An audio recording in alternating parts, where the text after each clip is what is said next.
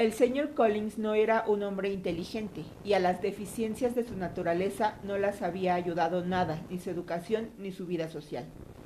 Pasó la mayor parte de su vida bajo la autoridad de un padre inculto y avaro, y aunque fue a la universidad, solo permaneció en ella los cursos meramente necesarios y no adquirió ningún conocimiento verdaderamente útil.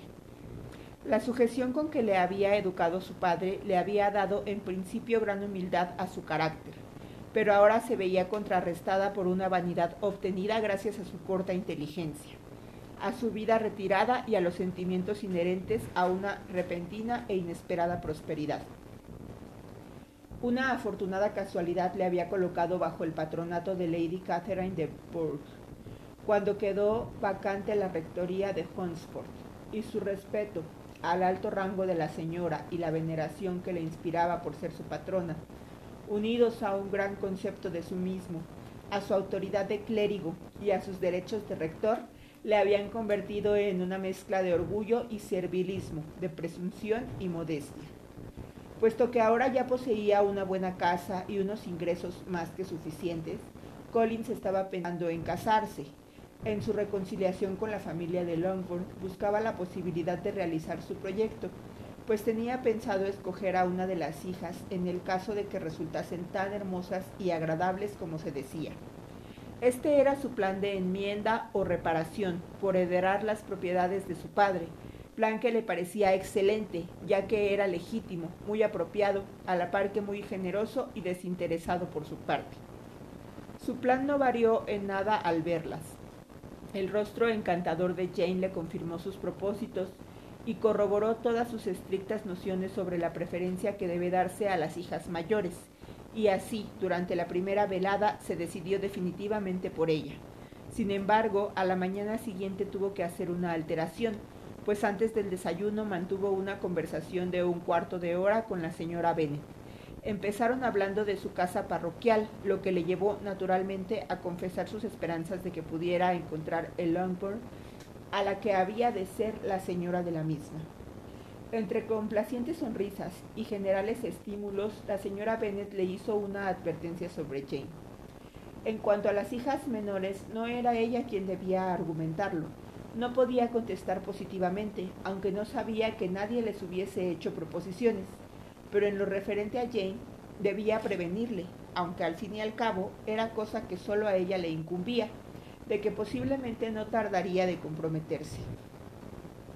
Colin solo tenía que sustituir a Jane por Elizabeth y, espoleado por la señora Bennet, hizo el cambio rápidamente. Elizabeth, que seguía a Jane en edad y en belleza, fue la nueva candidata. La señora Bennet se dio por enterada y confiaba en que pronto tendría dos hijas casadas. El hombre, de quien el día antes no quería ni oír hablar, se convirtió de pronto en el objeto de su más alta estimación. El proyecto de Lidia de ir a Meryton seguía en pie. Todas las hermanas, menos Mary, accedieron a ir con ella.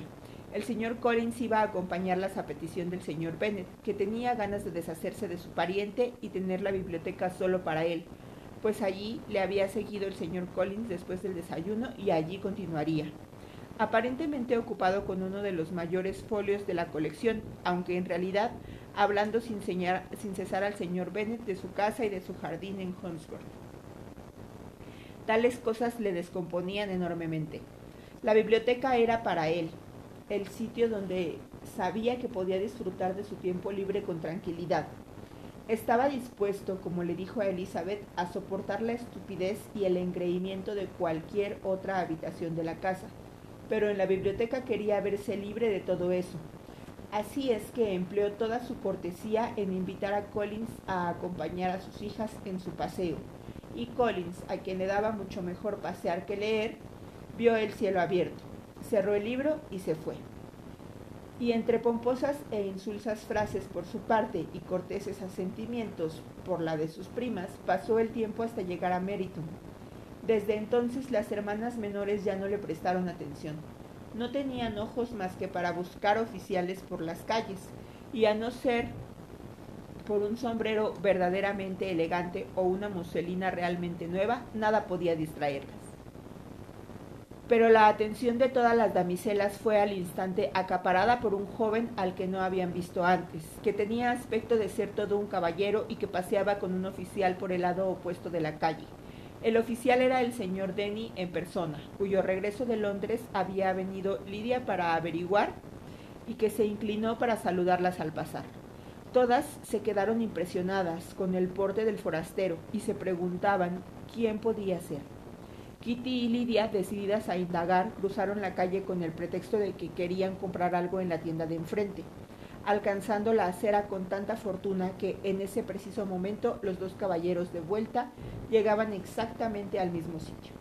El señor Denny se dirigió directamente a ellas y les pidió que le permitiesen presentarles a su amigo, el señor Wickham, que había venido de Londres con él el día anterior y había tenido la bondad de aceptar un destino en el cuerpo esto ya era el colmo, pues pertenecer al regimiento era lo único que le faltaba para contemplar su encanto. Su aspecto decía mucho en su favor, era guapo y esbelto, de trato muy afable. Hecha la presentación, el señor Wickham inició una conversación con mucha soltura, con la más absoluta corrección y sin pretensiones. Aún estaban todos allí de pie charlando agradablemente cuando un ruido de caballos atrajo su atención y vieron a Darcy y a Bingley, que en sus cabalgaduras venían calle abajo. Al distinguir a las jóvenes en el grupo, los dos caballeros fueron hacia ellas y empezaron los saludos de rigor.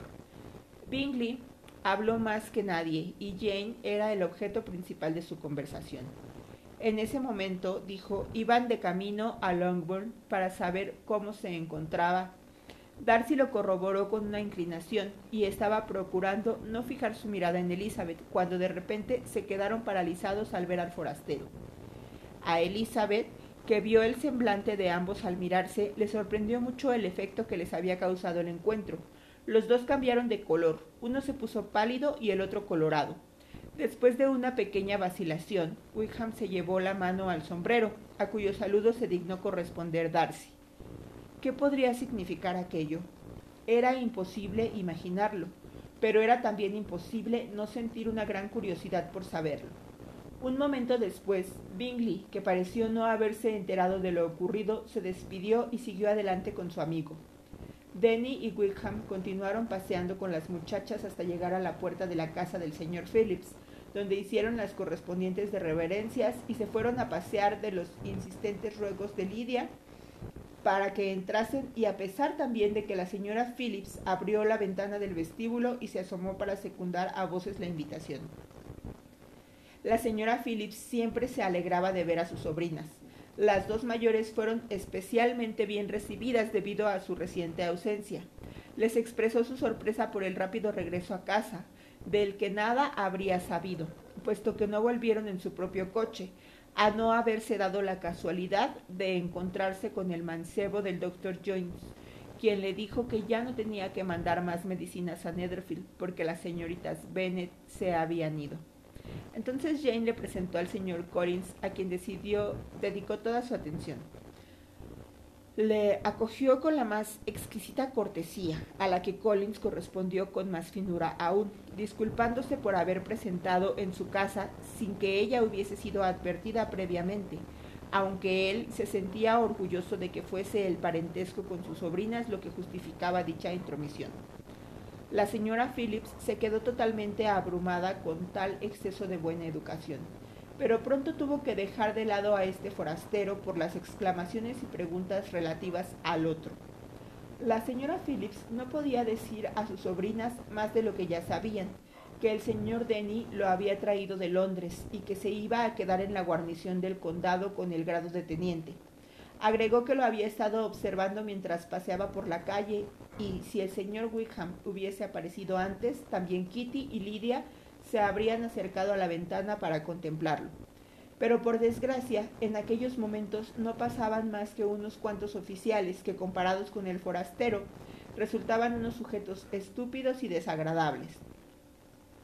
Algunos de estos oficiales iban a cenar al día siguiente con los Phillips, y la tía les prometió que le diría a su marido que visitase a Wickham para que lo invitase también a él, si la familia de Longbourn quería venir por la noche.